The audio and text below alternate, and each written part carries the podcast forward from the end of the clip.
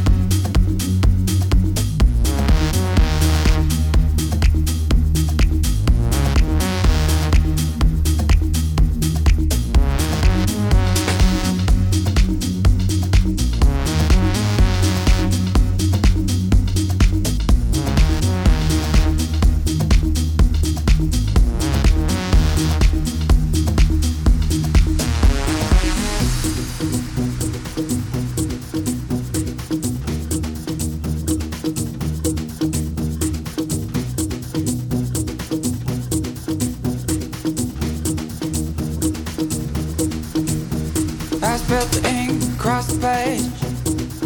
Trying to spell your name. So I fold it up and I flick it out. Paper aeroplane. It won't fly to seven seas for you. Cause it didn't leave my room. But it awaits the hands of someone else. Garbage.